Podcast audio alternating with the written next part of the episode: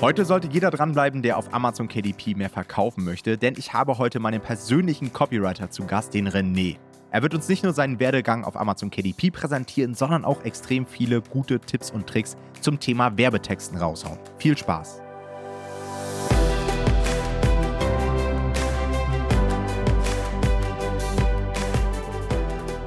Hallo und herzlich willkommen zu einer neuen Folge des Verlagsniveau Podcast und heute habe ich tatsächlich einen sehr besonderen Interviewgast und zwar René Engert.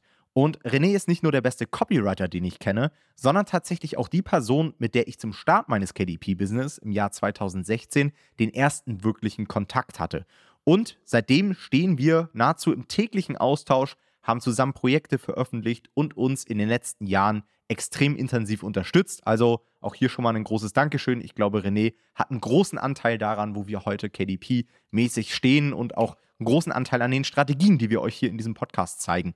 Ja, heute in diesem Interview wollen wir uns einfach mal anschauen, wieso Renés Werdegang war, wie er sein KDP-Business nebenberuflich aufgebaut hat, was so seine größten Erfolge waren, Challenges. Und wir wollen einen Deep Dive in das Thema Copywriting wagen und René einfach mal fragen, wie er seine Copies aufbereitet, was er für ein Research macht, welche Tools er nutzt, welchen Aufbau und natürlich auch, ob er KI mittlerweile zur Unterstützung seiner Copies nutzt. Ich wünsche euch viel Spaß bei dieser Folge. Ich glaube, hier ist eine Menge Content mit dabei.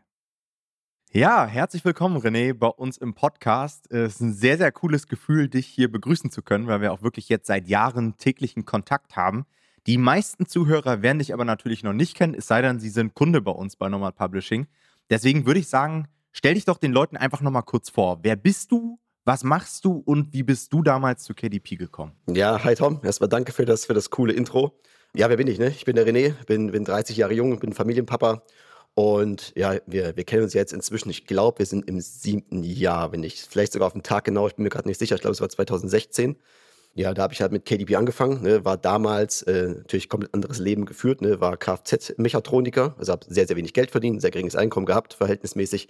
Und habe dann zufällig irgendwann mal so ein Buch gelesen. Ja, das war so ein Persönlichkeitsfinanzenbuch, das hat damals meine ehemalige Partnerin gekauft und einfach auf den Tisch liegen lassen. Und die Headline hat mich halt angesprochen, habe ich es durchgelesen und so gemerkt, ey, man muss das Leben irgendwie überdenken. Und dann ist halt so dieser, dieser Wille gekommen, so, okay, irgendwie will man mehr Geld verdienen, man will irgendwie mehr Freiheit, ortsunabhängig arbeiten, ne, so. Dann noch irgendwann so die Vier-Stunden-Woche gelesen, so diese Klassiker. Ne, dann halt angefangen, viel auszuprobieren, ne, dieses T-Shirt-Business gemacht, also irgendwelche lustigen Sprüche auf T-Shirts verkauft. Das war noch vor äh, vor NBA-Zeiten quasi, ne, über Facebook-Ads irgendwie T-Shirts verkauft mit lustigen Katzensprüchen. Wer damit das rumläuft, ne? also keine Ahnung, ne? aber es gibt Leute, die haben das gekauft. Ne? Danach, äh, das hat semi-gut funktioniert für mich damals. Danach mit Affiliate-Marketing gestartet, irgendwelche wirklich weirden Instagram-Kanäle gemacht, komische, äh, diese kostenlosen Bücher von früher, ne? wo man so 5 Euro Affiliate-Provision hat irgendwie gepostet und tatsächlich auch Geld verdient. Ne? Es gab wirklich Leute, die haben das dann über diesen Link, ich hatte keine Reiche, die haben es einfach gekauft. Also ich habe da wirklich Geld verdient, aber halt äh, da hättest du halt, keine Ahnung, einmal die Woche einen Döner von kaufen können oder so. Ne? Ähm, das war jetzt nicht wirklich, nicht wirklich krass. Und dann habe ich irgendwann ein YouTube-Video gesehen, aus, aus Zufall, das war von, äh, von Julian Zietlow. Ich meine, der hat jetzt heute nicht mehr die besten Schlagzeilen gerade, aber ich fand, das ist ein, ist ein richtig cooler Typ. Und da hat er irgendwie so im Nebensatz gesagt, ey, schreib doch einfach mal ein E-Book. Ne? So, auch so ein bisschen so mit so Hau drauf. Und dachte ich so, ja, eigentlich, äh, warum eigentlich nicht? Und dann habe ich halt ein E-Book geschrieben. Krass. Und wie haben wir uns dann kennengelernt? Eigentlich auch eine, eine sehr witzige Story. Ähm, ja, wie gesagt, das war ja 2016. Ne? Das war, glaube ich, in der Facebook-Gruppe vom Unternehmerkanal. Ich weiß gar nicht, ob es den YouTube-Kanal diese Gruppe überhaupt noch gibt. Also keine Ahnung. Das ist, glaube ich, sehr inaktiv. Ist, glaube ich, sehr ja. inaktiv geworden. Aber ja damals war das ja schon eine coole Community. So in meiner damaligen Sichtweise die einzige, wo es irgendwie um Business ging, wo so halbwegs seriöse Leute irgendwie auch am Start waren. Und da hatte ich halt irgendwie eine Frage gestellt zu diesem E-Book-Business wurde auch von so ein paar Leuten echt zerrissen, so. Äh, aber irgendeiner hat mir dann so eine, so eine persönliche Nachricht geschrieben und das warst ja du. Und äh, die habe ich auch erst an meinen Nachrichtenanfragen so zwei Tage später gefunden. Und da hast du irgendwie gesagt, ey, ich schreibe auch gerade mein erstes Buch.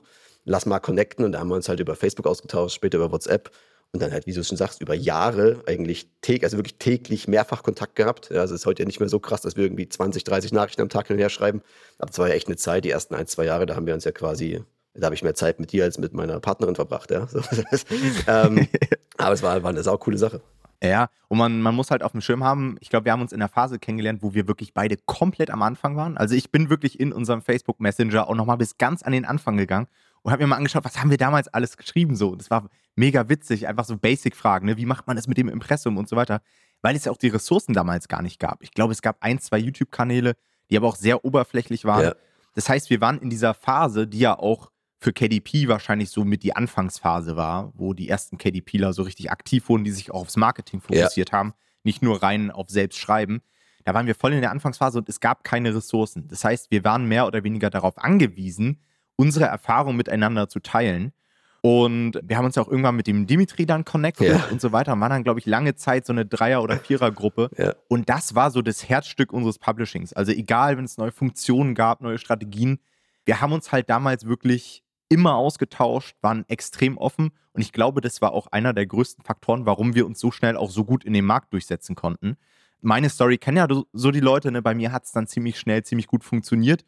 Und auch bei dir ging es ziemlich schnell ab, oder? Äh, nimm uns mal mit in die Zeit. Was waren so deine ersten Projekte und was ist damals so bei rumgekommen? Ja, können wir jetzt gerne, also zur heutigen Zeit halt gerne aktiv drüber sprechen, weil die Bücher sind klarerweise ne, äh, nicht mehr so, nicht mehr so die Geldtreiber.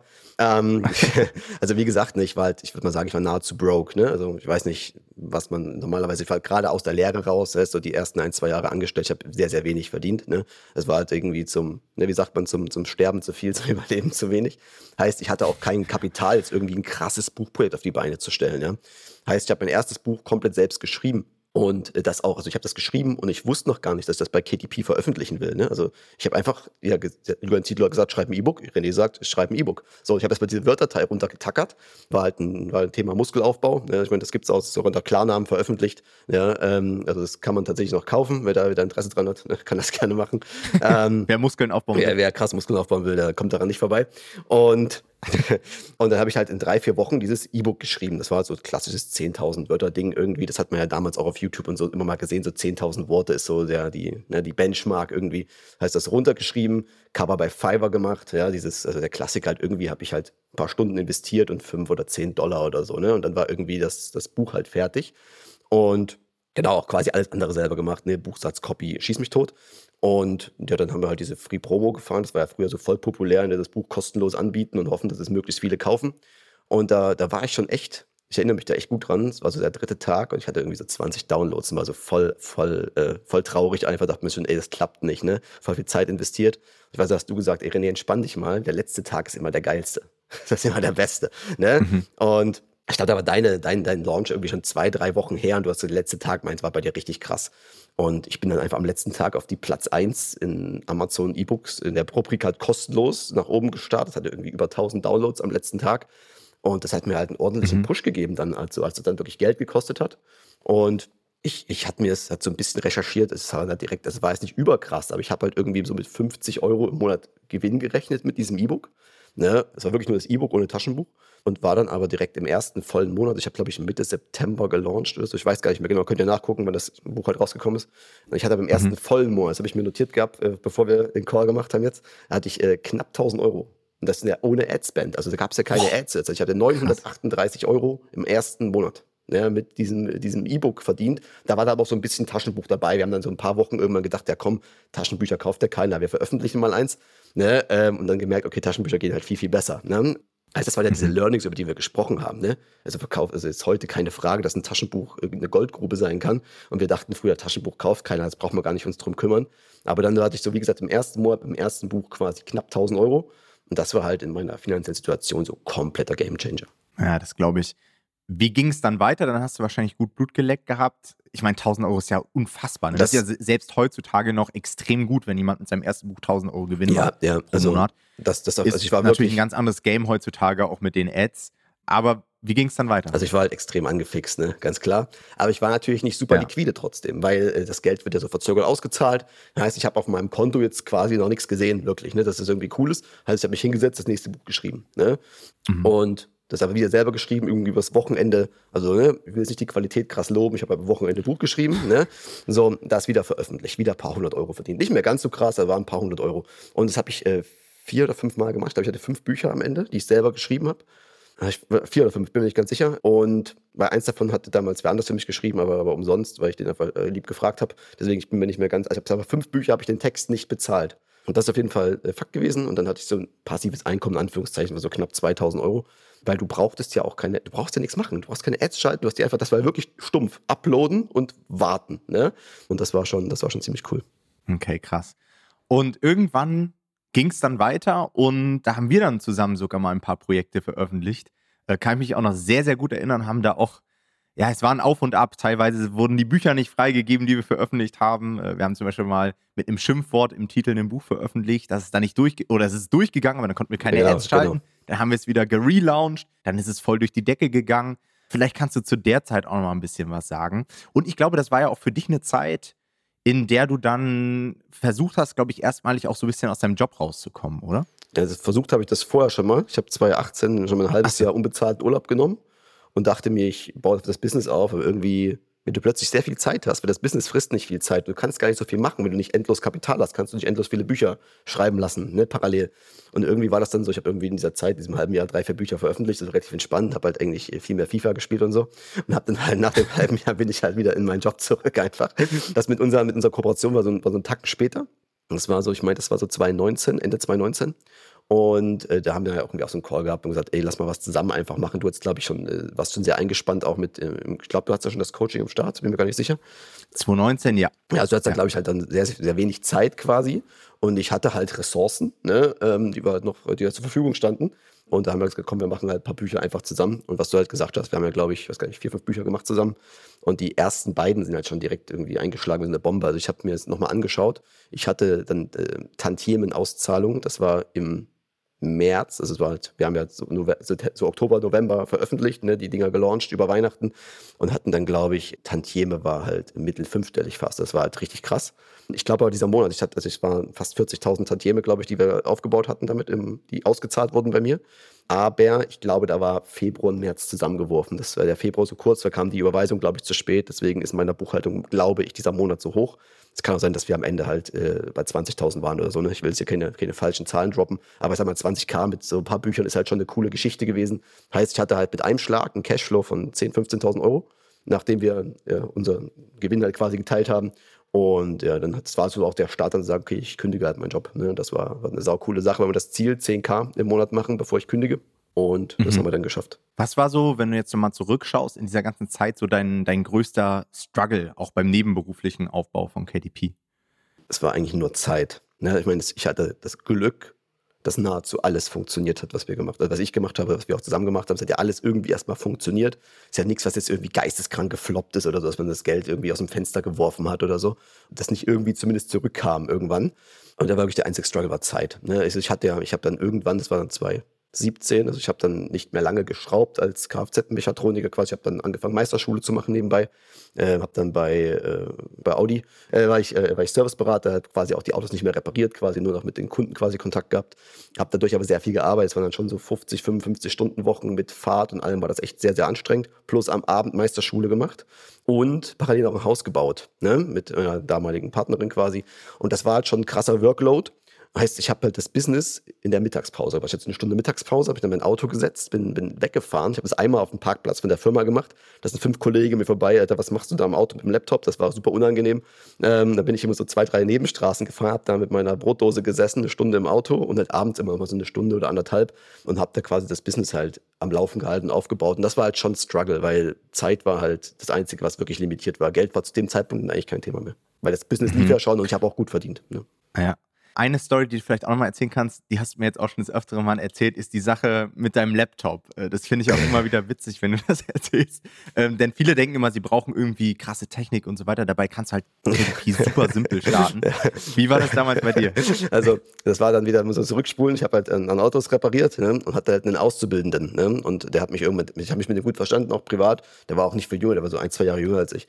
Und ähm, ich habe damals auch so gerne, so in der Schule auch so super gerne so Computer gezockt, ne? Also was ich von World of Warcraft bis was weiß ich wohin, ja.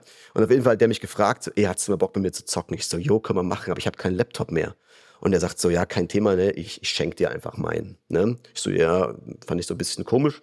Aber sagt, ja, okay, dann nehmen wir den halt oder leisten mir aus. Und dann kam am nächsten Tag und meinte so, Alter, meine Mutter hat mir verboten, dir den zu schenken. Ich musste den verkaufen.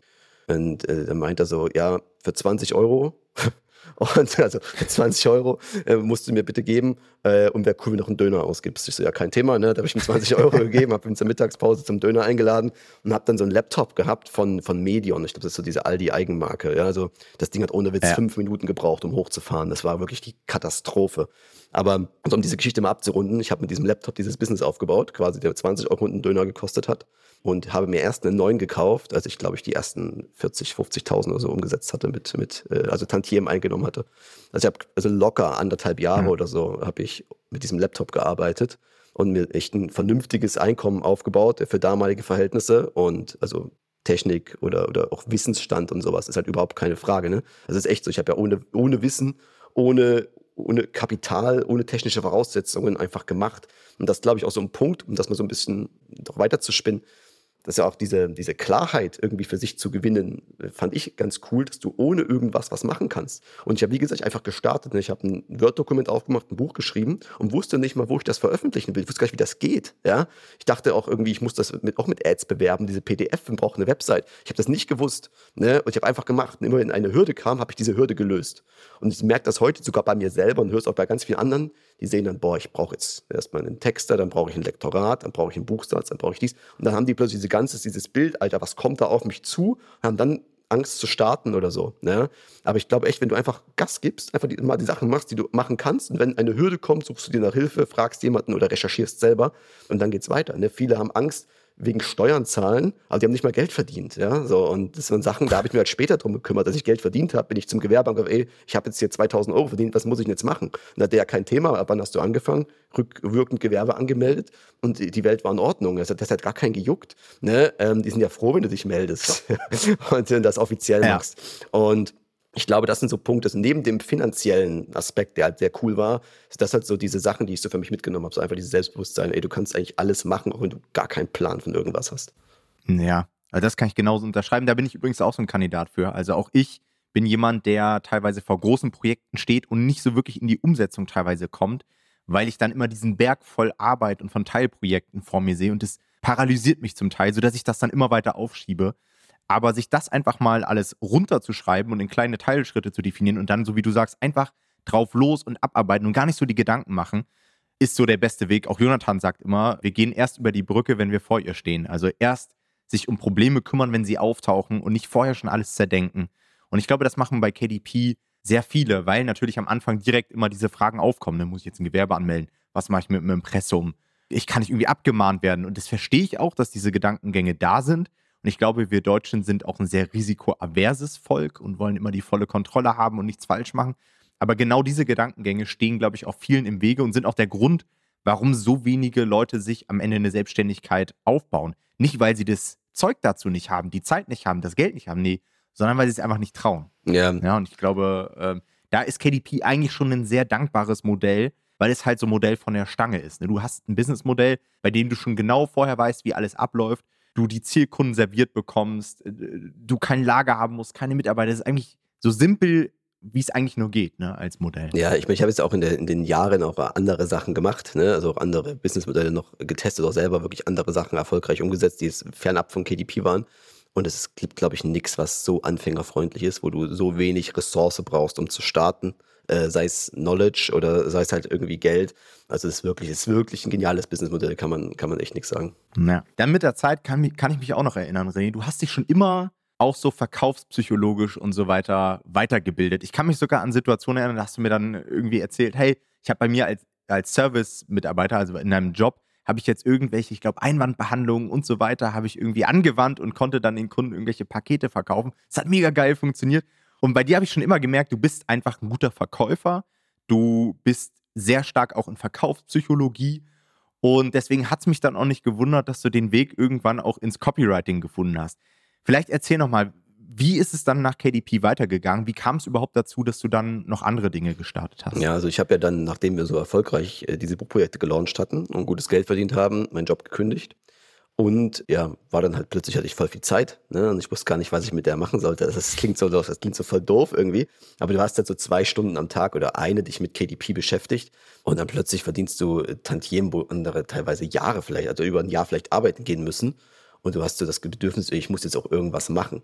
Dazu kam bei mir so, so eine kleine äh, sag mal, finanzielle Krise daheim. Also habe ich meine Ex damals getrennt und da war Haus und sowas, war ja alles so ein bisschen im Spiel.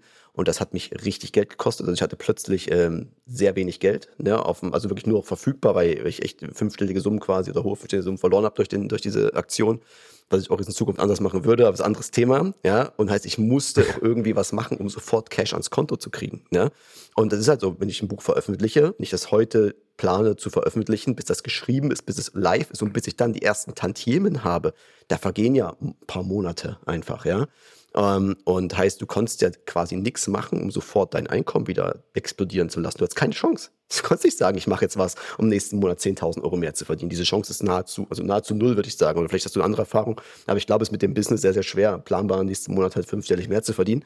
Und da habe ich zum einen halt äh, das Ganze im Vertrieb gestartet bei einem, bei einem guten Freund von uns, beim, beim Thomas. Ne? Der hat halt seine Marketingagentur gehabt. Ich habe dann diese Closing Calls einfach so per Zoom gemacht und habe da gut Provision verdient. Das war das eine. Und parallel halt einfach, weil ich Copy halt super gern gemacht habe, mir jetzt Spaß gemacht und halt so ein bisschen aus diesem Langeweile-Aspekt, weil irgendwie muss die Zeit ja totgeschlagen werden, die man hat, habe ich halt angefangen, einfach äh, vermehrt wieder Copy zu schreiben. Ich habe das vorher auch, ich habe extra mal in meinen Zefdesk reingeguckt, wann ich die ersten Copy-Rechnungen geschrieben habe. Das war schon vorher irgendwann, also wo ich noch Angestellter war, so nebenbei. Aber halt nie, dass ich sage, ich mache das professionell und mache da wirklich so äh, Copy-Fließbänder, wo ich sage, okay, ich schreibe da einfach mehrere am Tag oder, oder mehrere die Woche.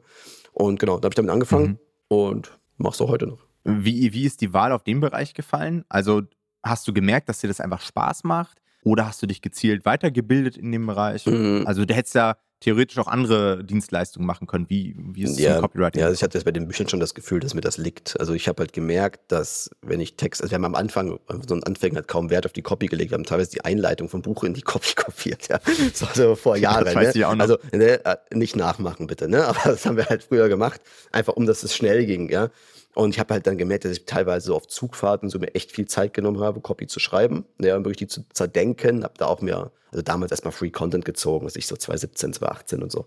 Und einfach gemerkt, okay, dass diese Projekte, auch wenn die inhaltlich nicht gut waren unbedingt, aber allein die Kombination aus Titel, und Copy extrem gut verkauft habe. Also dass wir teilweise Conversion-Quoten von 25 Prozent hatten auf, auf die Bücher nachher. Das war komplett geil. Also das ist nicht bei jedem Projekt so ganz klar, aber da habe ich halt gemerkt, okay, diese Texte haben schon, die haben schon Impact und das haben viele, glaube ich, nicht auf dem Schirm. Und hm, ich glaube, das ist noch heute so. Und muss ich, muss ich zugeben, bin ich auch immer manchmal noch skeptisch, weil ich persönlich ja auch eine Person bin, die zum Beispiel, wenn ich jetzt ein Produkt auf Amazon kaufe, ob das jetzt ein Buch ist oder eine Waschmaschine, ich lese mir einfach den Beschreibungstext nicht durch. Und ich glaube, das geht vielen auch so und deswegen schlussfolgern viele, ja gut, die Copy, da kann ich irgendwas reinkopieren, lass das irgendwie schreiben und das juckt am Ende eh keinen. Siehst du sicherlich anders und wird wahrscheinlich auch anders sein, denn ansonsten hätten wir nicht solche guten Konversionsraten gehabt.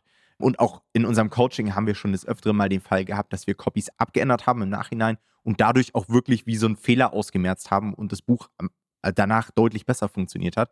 Dementsprechend glaube ich, bist du auch ein Verfechter davon, äh, dass man extrem Fokus darauf legen sollte, oder? Ja, klar, ich meine, es wäre komisch, wenn ich was anderes sagen würde, ne? Aber es ist am Ende, man muss sich halt immer das gesamte Produkt angucken. Ne? Ich sag mal, du kannst halt mit einer krassen Copy jetzt auch kein, ich sag mal, komplett bescheidenes Buchprojekt irgendwie retten. Ja, wenn das Cover nicht gut ist, die Bewer der Bewertungsschnitt schlecht ist, das Buch viel zu teuer ist, der Titel nicht ansprechend, vielleicht gar keine Nachfrage auf dem Thema ist, da kann ich noch so eine krasse Copy schreiben, das ist halt dann immer noch schwer.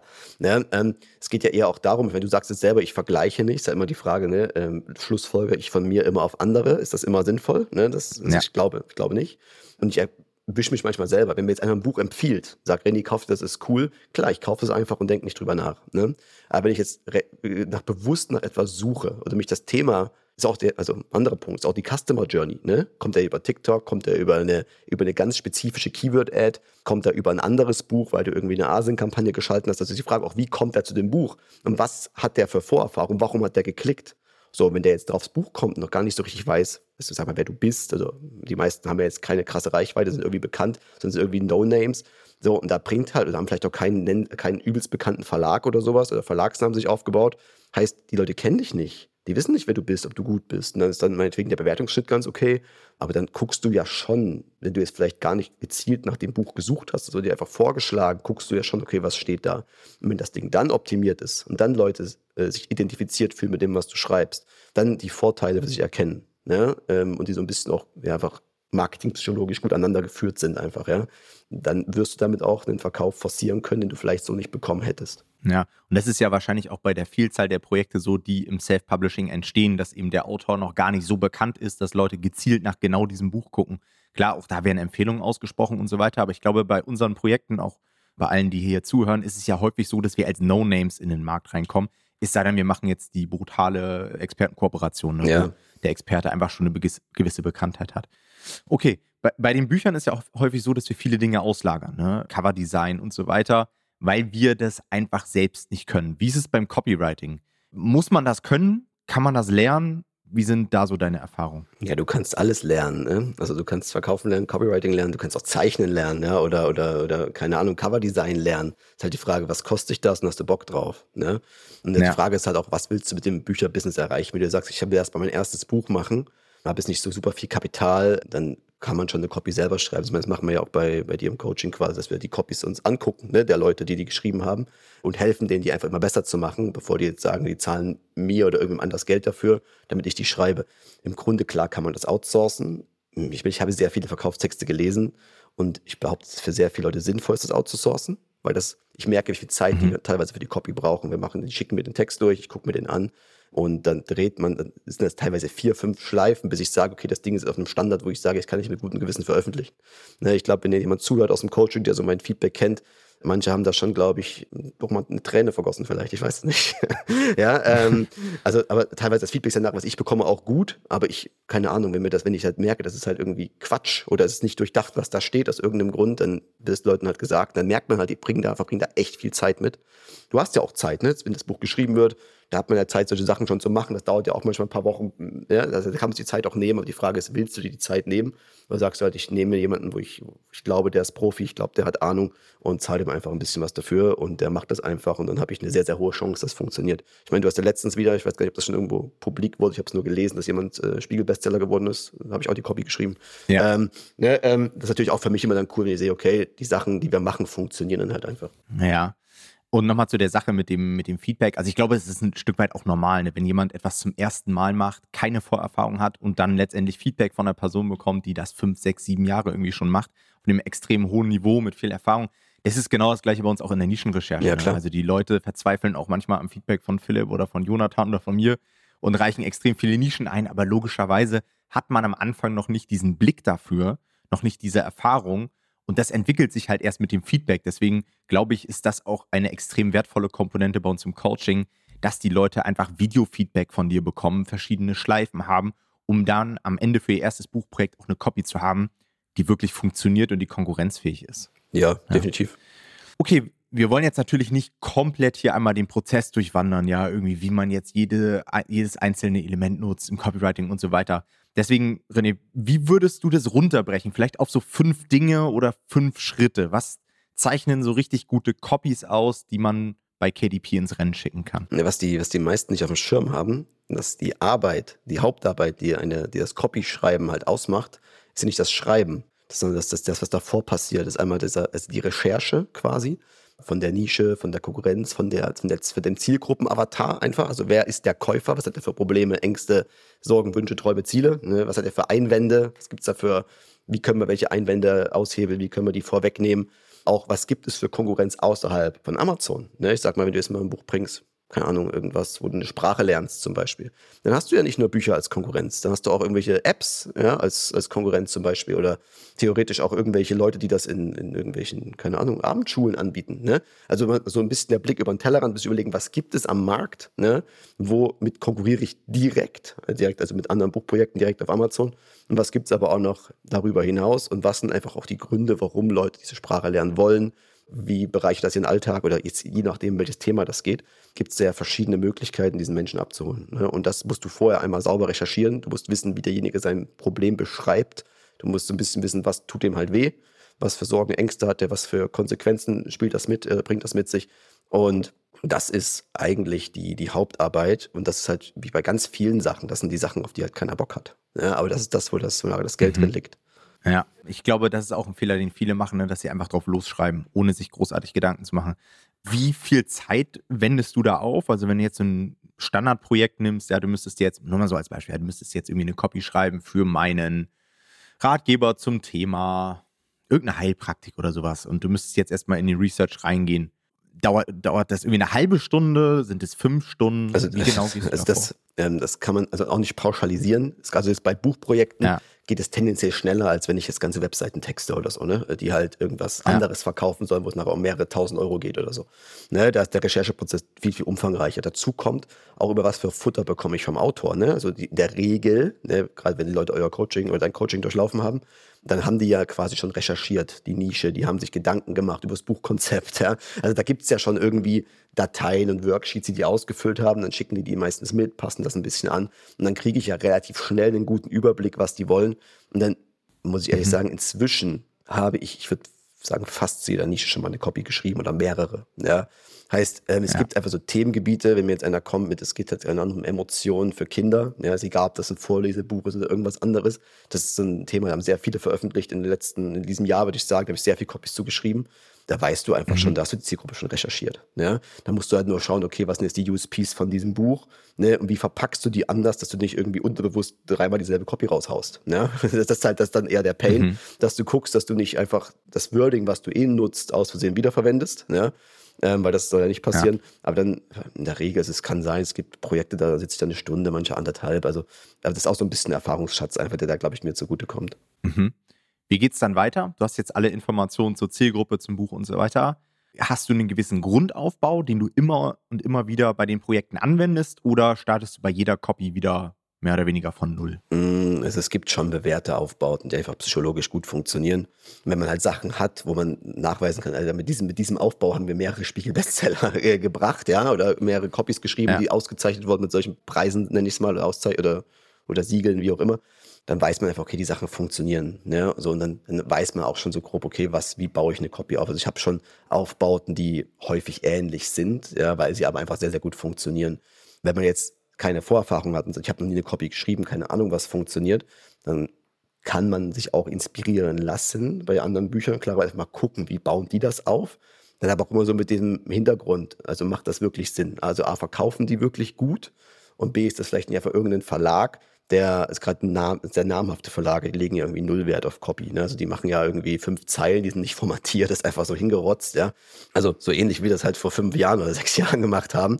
Und da würde ich mir jetzt nicht versuchen, so viel abzugucken, einfach weil die durch Namen des Autoren, durch den eigenen Namen, durch Empfehlungen, glaube ich, dann viele Sales generieren oder auch durch externen Traffic irgendwie.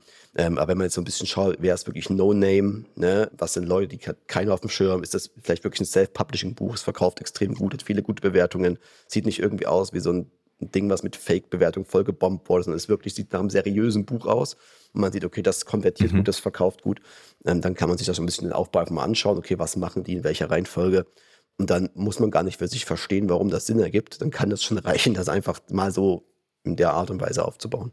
Oder wolltest du jetzt direkt einen Aufbau haben, wo ich sage, der funktioniert? Ist das, oder wollen wir dann ins Detail gehen? Ja, vielleicht hast du ja so, also gibt es so Elemente, die in jeder Copy irgendwie auftauchen. Also es gibt ja so klassische Sachen, ja, keine Ahnung, irgendwelche Stichpunkte, irgendwie Call to Actions, irgendwelche Hooks oder so, die du setzt. Nutzt du so solche Elemente? Ja, also, also was früher ja auch immer so ein Ding war, sind diese Magic Words. Vielleicht kannst du dich daran noch erinnern. Das habe ich früher so in meiner Copywriting-Zeit gelernt.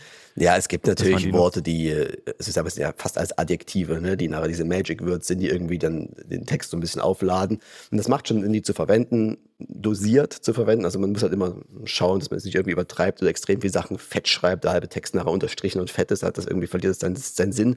Aber so klassische Elemente, die Sinn machen, ist einmal ähm, eine Headline, ja, also fast keiner hat eine Headline, ja, aber das ist halt direkt das Erste, was man liest. Und du kannst halt nochmal Benefits kommunizieren, die du vielleicht im Titel nicht kommunizierst. Du kannst schon den Einwand vorwegnehmen. Das aber so ein klassisches Beispiel ist, wie du ABC und äh, DEF erreichst, ohne klassisches Problem X zu haben, als Beispiel. Ne? So ein klassisches Headline-Schema, was funktioniert zum Beispiel. Ne? Kann, da gibt es auch ein paar andere, aber es ist einfach eine, eine kurze, prägnante Headline, die wirklich den Nutzen kommuniziert, die Neugierde weckt, wo ich einfach auch mit dem Lesen der Headline verkauft bekomme, den nächsten Satz überhaupt anzufangen zu lesen.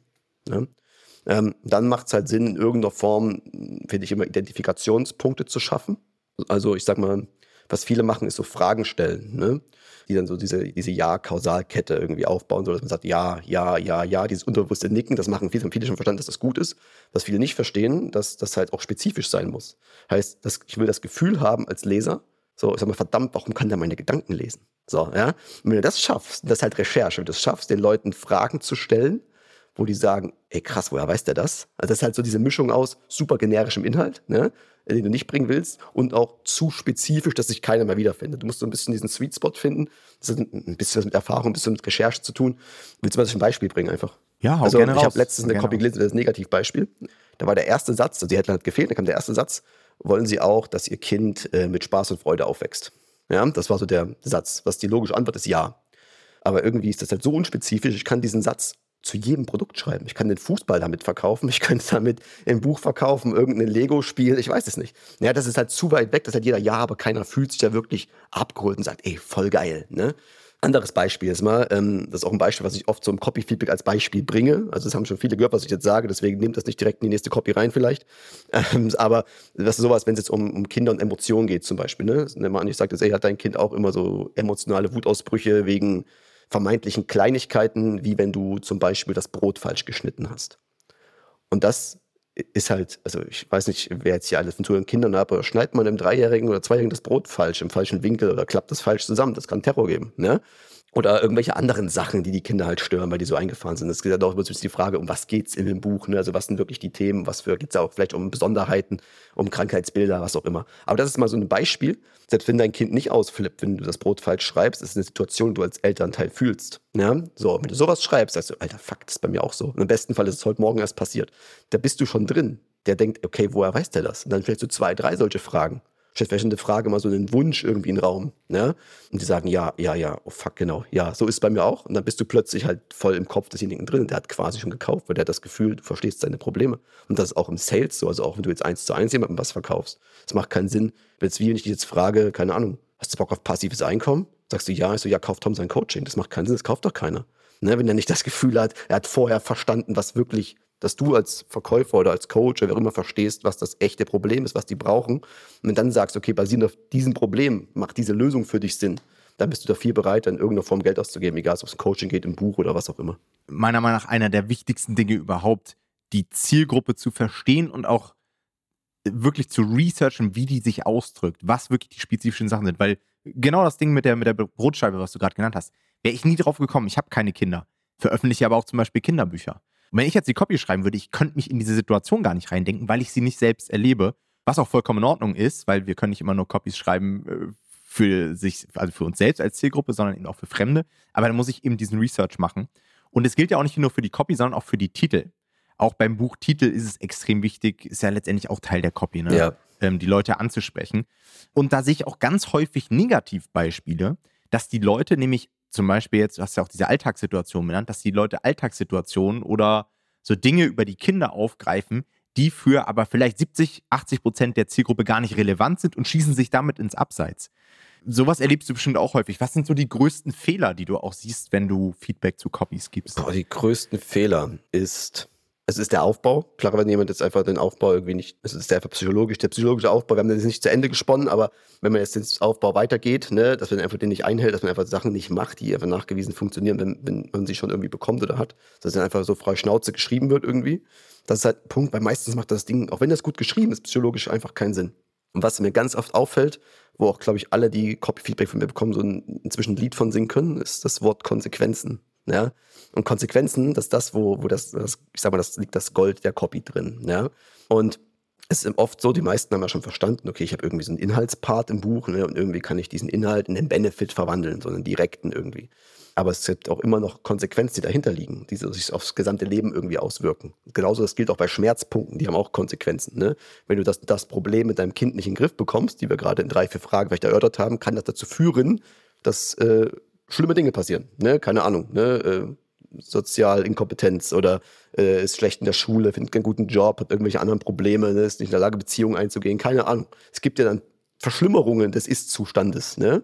Und damit kannst du halt in die eine Richtung mit, durch Konsequenz Schmerz aufbauen, ja, je nachdem, in welchem Bereich das jetzt zielführend ist ne, und wie weit man das treiben möchte in der Buchcopy.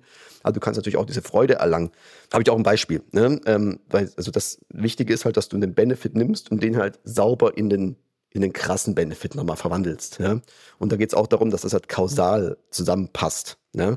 Also auch das Beispiel jetzt ist ähnlich wie mit dem Brot, das, das bringe ich gerade im Copy-Feedback häufig, um das jemandem näher zu bringen. Wenn ich jetzt sage, ne, ähm, auch wieder einfach mal Kinderthema, ne, das Schreiben dieses Buches, ähm, durch, durch das Lesen dieses Buches erweitert dein Kind Spielen seinen Wortschatz. Mal als Beispiel. Das ist schon für viele der Benefit, das Ding ist abgeschlossen. Ja? Aber ich kann jetzt weiterspinnen. Ja, was passiert danach? Ne? Ich kann, vielleicht hat mein Kind dann die Möglichkeit, sich besser auszudrücken, seine Emotionen, Gefühle besser zu beschreiben und kann mir sagen, was mit ihm los ist. Ja? Dadurch kann ich als Elternteil vielleicht besser auf das Kind eingehen, dem helfen, das begleiten, für das Dasein. Dadurch wird Vertrauen aufgebaut, die Eltern-Kind-Beziehung gestärkt und so weiter.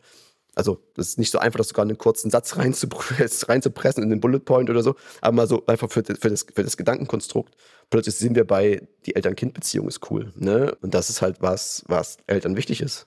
Einfach, ne? Nachweisbar. Jeder will, dass das Kind einen liebt und ihm vertraut und offen ist und gerne mit ihm redet, je nachdem, welche Altersgruppe man sich da gerade befindet. Aber das ist mal so ein, so ein Zusammenhang, wie du aus einem Benefit eine starke Konsequenz machst. So, wenn ich jetzt entscheiden muss, ich lese ein Buch, wo ich solche Sachen noch mit aufserviert bekomme, oder ich lese halt eins, wo es darum geht, ich habe vier Kapitel und da sind irgendwie acht Unterkapitel und das hat so 200 Seiten und dann lernt man ABC, dann ähm, gehst du halt da kaufen, wo du dich abgeholt fühlst emotional abgeholt und auch emotional verstanden und nachher halt auch Benefits bekommst, die nachher zu diesen Schmerzpunkten passen, die oben beschrieben wurden. Ja.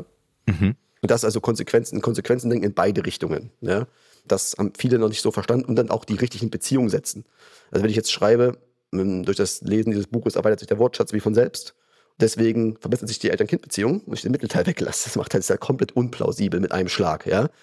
Heißt auch, zu überlegen, wenn ich jetzt meine Recherche mache und ich weiß, was sind die Benefits, was sind die Schmerzen, die ich mit diesem Buch lösen kann, auf welcher Part des Buches kann ich das vielleicht machen durch irgendeine bestimmte Strategie, durch irgendwelche QR-Codes, also durch was löse ich welchen Einwand, welchen Schmerz, durch was welche Freude nach, also wie verknüpfe ich das für mich beim Schreiben, dass das halt nachher wirklich mhm. Sinn macht.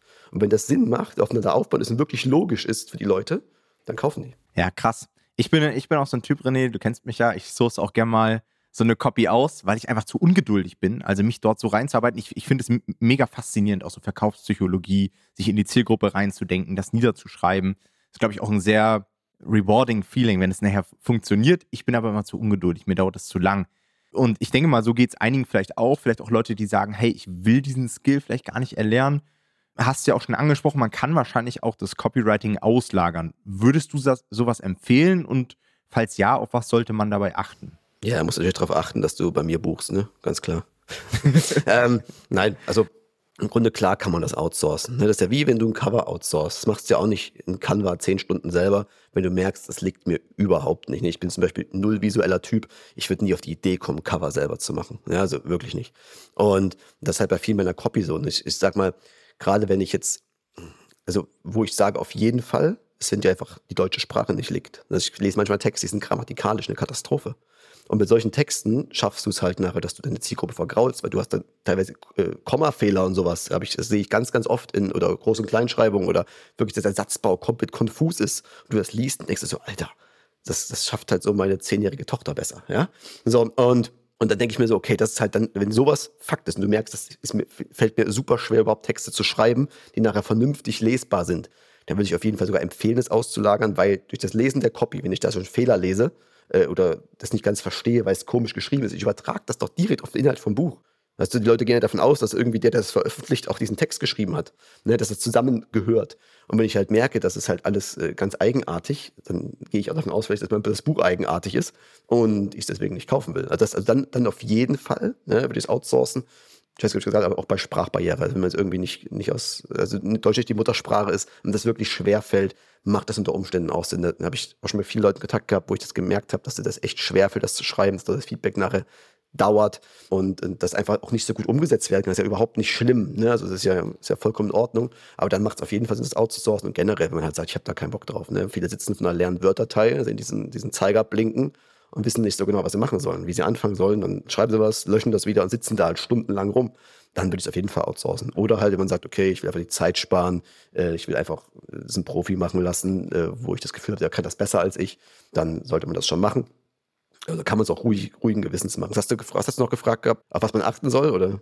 Ja, ja, genau. Also du hast es eigentlich schon ziemlich gut beantwortet. Ich bin auch der Meinung, dass das auf verschiedensten Ebenen absolut Sinn macht. Einmal dieses, dieses Spaßding auch, ne, gerade wenn man dann davor sitzt, wie du sagst, und nicht weiterkommt, das bremst einen halt aus. Das sind wieder so Dinge, warum so ein Buchprojekt sich verzögern könnte, warum man den Spaß vielleicht an KDP verlieren könnte, aber auch Opportunitätskosten. Was könntest du in dieser Zeit an Wert kreieren in Bereichen, die dir vielleicht deutlich besser liegen? Und so ist immer meine Denkweise, deswegen denke ich da gar nicht so viel drüber nach, sondern lager das dann einfach aus. Und das kostet dann natürlich auch einiges. Du hast ja gesagt, hey, man macht vorher Research, man muss das schreiben, man muss das korrigieren und so weiter. Wie, mit wie viel muss man da ungefähr rechnen, wenn man jetzt so eine KDP-Copy beauftragt? Also ich habe da tatsächlich schon, schon, vieles gesehen. Ich habe auch schon im Copy-Feedback Leute gesehen, die Texte nicht bei mir geordert hatten, bei so woanders für, für wirklich horrende Summen, die ich dann gegenlese und mir dachte so, Alter, was, was ist das? Ne? Also ist immer so ein bisschen die Frage, ne? Du kannst halt von bis bezahlen, aber für eine KDP-Copy wirst du irgendwo zwischen 200 und 600 Euro liegen, ne? Je nachdem, also ich, ich nehme da bewusst eigentlich, aber auch weil ich halt sehr viele aus deiner Audience quasi für die Copies schreibe, ich gucke halt schon, dass ich sehr, sehr faire Angebote mache, weil ich halt weiß, die Leute kaufen Coaching, die kaufen unter Umständen auch äh, den Text zu, ne? Das ist, ja, das ist ja okay, nicht, nicht geschenkt, ne? Und wenn du dann halt nachher mit einer Copy um die Ecke kommst, die so viel kostet wie der Text, das finde ich halt irgendwie so ein bisschen, das macht Sinn unter Umständen, aber ich schaue halt schon, dass man irgendwie faire, faire Preise findet, äh, mit denen Leute halt gut leben können. Ja, ansonsten, wenn man irgendwie schlechtes Bauchgefühl hat, lasst euch Texte schicken, lasst euch Testimonials schicken, hört auf euer Bauchgefühl einfach, hat die Person irgendwie Ahnung, hast das Gefühl einfach, dass das besser kann als du.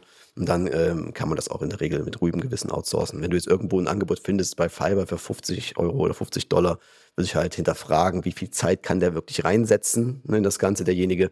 Ja, und da muss man halt für sich selber entscheiden, auch was ist der Anspruch, was ist der finanzielle Rahmen. Ja, das sind halt ein paar Faktoren zusammenspielen. Am Ende ja, kann man, glaube ich, sehr gut selber einschätzen. Da macht es Sinn, das abzugeben oder möchte es lieber selber versuchen oder was auch immer. Ja, das ist ja auch das Ding, ne? das ist so ein Bereich, den kann man nicht an ausländische Virtual Assistants irgendwie auslagern. Ja, so ein Cover kannst du auch mal für 20, 30 Dollar auslagern. Das könnte vielleicht sogar gut werden, wenn man Glück hat.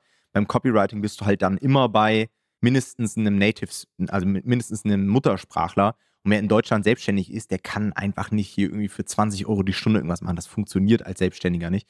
Und wenn dann ein paar Stunden zusammenkommen, dann ist ja auch logisch, dass das mindestens seine 200, 300 Euro kostet. Ja, ich sag mal, ja. auch immer auch der, was ist der Zeiteinsatz, aber was ist auch der geschaffene Wert? Ne? Also ich sag mal, wenn du Richtig. jetzt ein Buch hast, was nachher halt, keine Ahnung, 5000 Euro Tantieme bringt oder 10 oder, oder Spiegelbestseller wird, so was ist halt die Copy wert, die da auf dem Buch schrift. Also, ne, wie willst du die beziffern? Also man darf ja auch nicht immer nur den Preis pro Stunde oder pro, pro Zeiteinsatz sehen, sondern nachher auch, okay, was, was bringt mir das nachher hinten raus, wenn ich das irgendwo professionell outsource? Mhm.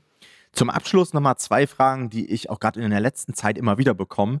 Nummer eins, wo liegen bei dir die Unterschiede zwischen so einer KDP-Copy und der A-Plus-Detailseite? Weil das sind ja so zwei Elemente, die von Amazon separat angelegt werden müssen und die auch separat angezeigt werden auf der Plattform.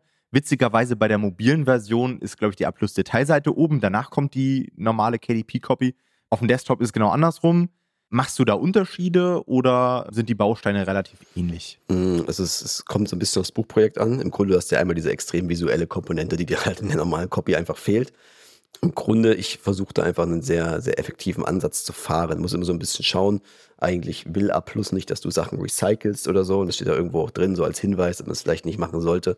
Ich mache es sowohl bei eigenen Projekten als auch bei Kundenprojekten, dass ich in der Regel sogar andersrum arbeite. Also ich baue mir eine A-Plus-Seite, wo ich glaube, dass das ein extrem geiles Konzept ist schreib die Copy daraus. Dann hast du meistens sogar ein bisschen mehr als die Zeichen, die du für, ähm, für KDP benutzen kannst. Und dann schaue, nehme ich wieder Elemente raus, baue die um. Die hat halt nachher schon Ähnlichkeit. Liegt aber auch daran, wenn ich eine Copy schreibe, dann, dann sitzt die halt. Ne? Dann ist das halt so, dass da ist alles drin, was du brauchst, um zu verkaufen. Wenn du sagst, du bist unsicher und kriegst irgendwie Sachen nicht unter, weil du vielleicht auch Sachen schreibst, die gar nicht notwendig sind, deswegen Platz vergeudest, sage ich mal, dann macht es auch vielleicht, dass man sagt, okay, man baut halt zwei verschiedene und führt halt verschiedene Vorteile an verschiedenen Sachen auf, dass du einfach den, den Platz halt nutzt. Na, ich bin halt super Freund von sehr visuellen Sachen. Ich mache auch oft diese, das, ich mache oft oder gebe oft einen Auftrag, dann diese, diese Banner-Copies, sage ich, L-Banner, A-Plus-Seite, wo du nur einen Banner und den anderen reißt. Ist halt optisch extrem cool und du kannst ja trotzdem Copy-Elemente draufbringen. Da kann eine Headline stehen, da kann so ein kleiner Fun-Fact: Du darfst ja kein Call to Action setzen in der A. Ne? Das lehnen sie dir rigoros ab. Aber wenn da ein Call to Action auf dem Bild steht, ne, das geht manchmal durch. Ne? Also, also, man kann da so ein bisschen mit den Sachen spielen quasi. Ich meine, da passiert ja nichts. Wenn die es ablehnen, dann änderst du es und dann geht es halt online. Da ist ja nichts Schlimmes. Aber man muss halt so ein bisschen schauen, dass die, die Guidelines sind einfach anders bei A. Man kann einfach Sachen, man kann in der normalen Copy viel verkäuferischer sein quasi. Ich habe letztens auch äh, irgendwas geschrieben, hm, da haben sie mich gefragt nach Zertifikaten irgendwas, ich was das war. Da habe ich eine Antwort bekommen, ja, weisen Sie bitte Zertifikate ein, die das und das und das nachweisen. Und das so, Alter, was, was wollt ihr? so, das geht bei KDP halt durch. Das war, auch, das war auch nicht irgendwas Erfundenes oder so. Das war wirklich so ein Fakt, was ich da geschrieben habe, aber ich habe doch kein Zertifikat mehr ausstellen lassen. Ne? oder der Kunde, und das sind dann so Kleinigkeiten, die sind da so ein bisschen, die, die, die kontrollieren das einfach mehr, ne? das muss man so ein bisschen auf dem Schirm haben. Und deswegen, da kann man so ein bisschen einfach abschwächen, so ein bisschen freundlicher schreiben und ja, vielleicht ein bisschen den Druck rausnehmen, aber du kannst schon Elemente recyceln, wo du weißt, dass sie extrem stark sind. Okay. Und die zweite Sache, die natürlich jetzt im Jahr 2023 auch immer wieder aufkommt, ist das Thema KI. Ja?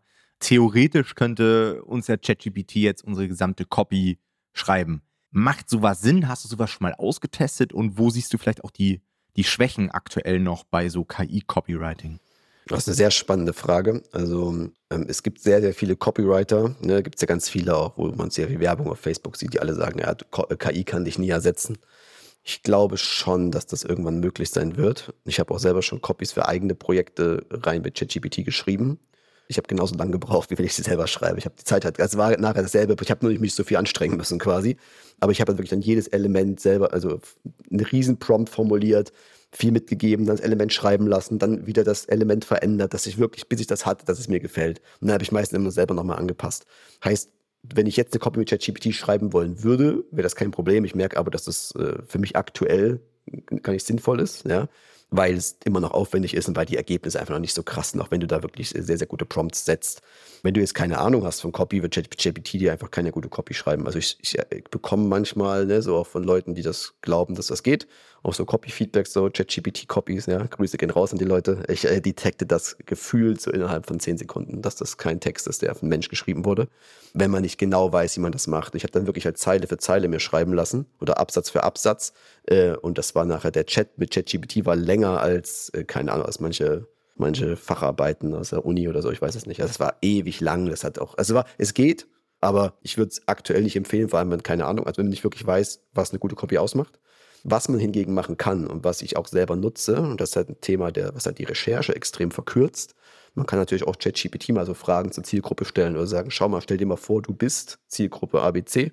Was für Probleme hast du beim Bereich so und so? Und dann schreibt er ein paar Probleme runter. Ja? Und da kommen manchmal spannende Sachen bei raus, die man in die Recherche mit einfließen lassen kann.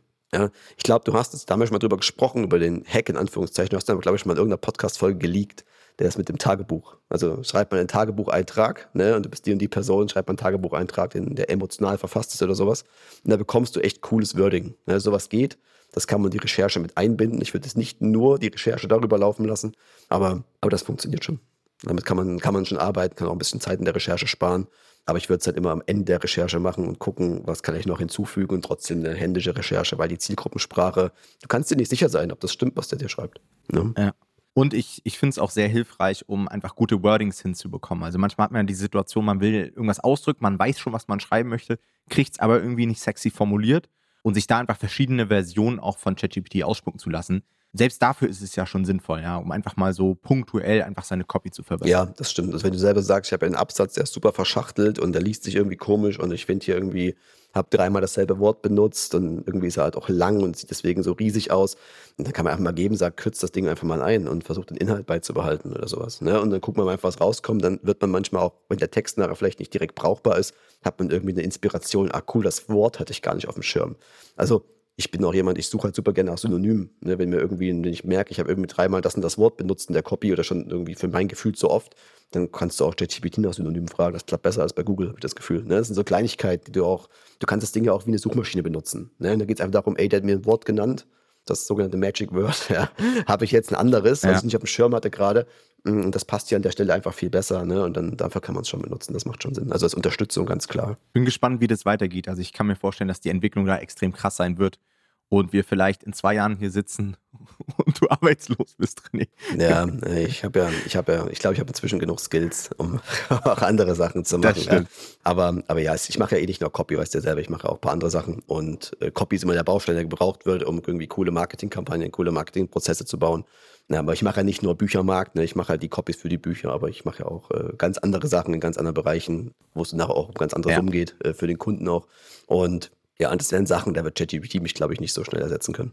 Hoffe ich, man weiß es nicht. Das, das denke ich auch. Wenn man mit dir zusammenarbeiten möchte, sei es jetzt für eine KDP-Copy, A-Plus-Detailseite oder vielleicht auch, weil man irgendwie, keine Ahnung, hier hören ja auch viele Experten zu, Coaches, Trainer und so weiter und vielleicht eine Landingpage braucht oder was auch immer. Wie kann man mit dir in Kontakt treten? Einfach ganz stumpf eine E-Mail schreiben an René at äh, renéengert.de. Kannst du nochmal in die Shownotes packen oder so. Ähm, Hau ich rein, wenn das ja. jemand möchte. Einfach äh, formlos E-Mail schreiben, sagen, ich habe dich im Podcast von Tom gehört. Da gibt es ein paar Karma-Punkte extra. Und äh, dann sprechen wir einfach drüber, was du brauchst oder, oder, oder haben möchtest. Und dann schauen wir, wie wir es möglich machen. Alright. Dann, René, vielen, vielen Dank, ja, dass du dir die Zeit genommen hast. Extrem viel Wissen und Hacks hier rausgehauen. Also ich glaube, da werden einige Leute sehr viel mitnehmen können. Ja, ich hoffe. Ja, euch auch vielen Dank fürs Zuhören. Ja, wir hören uns in der nächsten Podcast-Folge. Falls ihr noch Fragen habt, wie gesagt, wir haben ja auch immer unseren Folgenpost. René ist auch in allen unseren KDP-Gruppen mit dabei. Das heißt, wenn ihr noch irgendwie Fragen an ihn habt, könnt ihr sicherlich auch unser, un, unter unserem Folgenpost in der Facebook-Community eure Fragen noch loswerden. Vielen Dank, René. Euch allen schönen Tag. Wir hören uns. Macht's gut. Ciao, ja, ciao. Hat mir viel Spaß gemacht. Macht's gut.